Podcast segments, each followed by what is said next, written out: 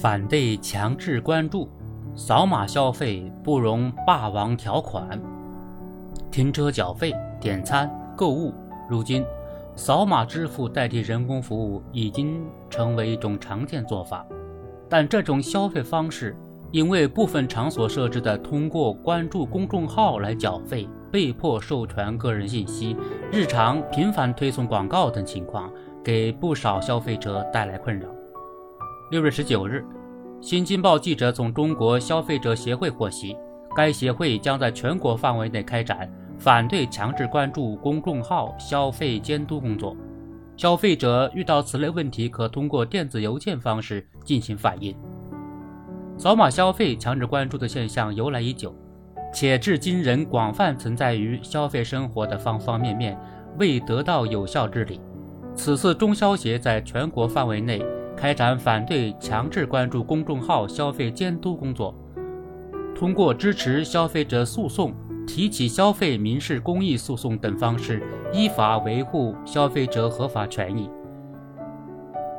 这比此前相关部门的倡议、组织经营者进行自律承诺等更加强有力，也更具有告知效果。扫码消费强制关注乱象有望得到改观。强制关注公众号，由于依附于比传统消费方式更先进的扫码消费方式之上。使多数消费者难以意识到其合法权益正在被侵犯。消费者多以为关注公众号是举手之劳，是享受商家所提供高科技服务的代价。在这种普遍思维认知下，扫码消费强制关注现象越发大行其道。殊不知，随便一扫，消费者已经让渡了自己的合法权益。比如，消费者在扫码消费时，有的商家会通过公众号或者小程序自动获取其电话、生日、性别、地理位置等个人信息，这些信息与本次消费无必然关联，就涉嫌过度收集个人信息。消费者在关注商家公众号之后，会经常收到商家所推送的营销信息，这也属于侵犯消费者权益。经营者将关注公众号或者使用手机 App 作为消费者行使权益或者享受服务的前提，并在此过程中获取与服务无关的消费者个人信息的行为，已经违反了《消费者权益保护法》《个人信息保护法》等法律法规，侵害了消费者的自主选择权、公平交易权。消费者有权拒绝和举报。另根据《网络交易监督管理办法》，未经消费者同意或者请求，网络交易经营者不得向其发送商业性信息。二维码变成拦路码，这种新型霸王条款的广泛存在，重要原因之一是未能引起社会关注，因为扫码关注的侵权方式具有迷惑性和隐蔽性，使得普通消费者暂时意识不到被侵权。这也是近年来网络消费侵权的一个普遍特征。对此，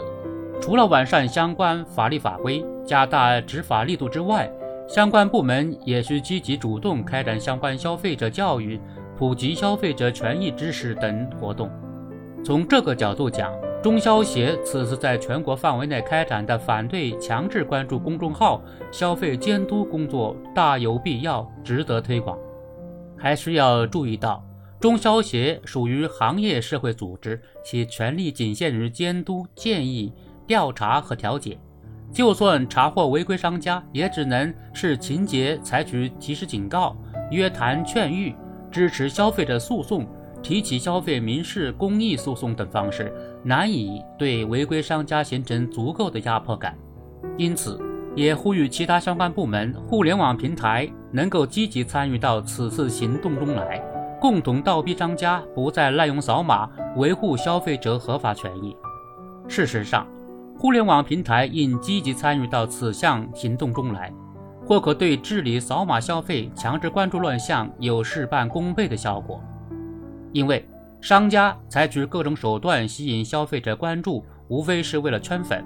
再通过互联网方式牟利。因此，靠消费者较真发起诉讼来维权成本太高。而相关互联网平台却可以通过封号、粉丝清零等方式形成威慑力，令商家不敢越雷池一步。同时，平台还掌握相关的大数据，能够通过消费者行为数据，精准判断商家是否有违规行为，从而可釜底抽薪。当然，扫码消费在节约人力、提高效率、帮助决策等方面有巨大作用，是一种商业进步。其中滋生的一些乱象，也属于新生事物发展过程中的必然。加强监督监管，是为了扫码消费发展的更好，进而实现消费者与商家的双赢。